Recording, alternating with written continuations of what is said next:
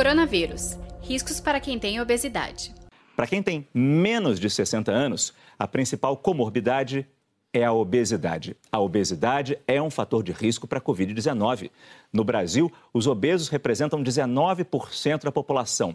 Mais da metade está acima do peso ideal. No Reino Unido, já se sabe que 70% das pessoas internadas com a Covid-19 ou eram obesas ou estavam acima do peso.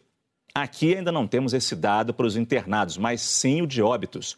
39 pessoas com essa condição já morreram de coronavírus a maioria dela jovens. O que a gente está vendo hoje nas UTIs são os jovens com obesidade ou pelo menos com um fator de risco já internando. E as pessoas falam assim: nossa, mas ele não tinha nenhuma comorbidade, não tinha nenhum outro problema de saúde.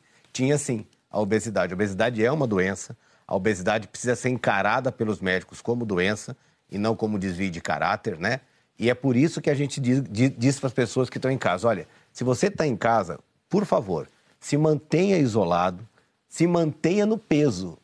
Se mantenha isolado e se mantenha no peso. Não é o momento de perder peso, não é o momento de fazer dietas malucas, porque ah, já que eu tenho obesidade eu posso ter um risco maior, então vou começar a fechar a boca, vou fazer uma dieta maluca que eu aprendi. Não é por aí. Saiba mais em g1.com.br barra coronavírus.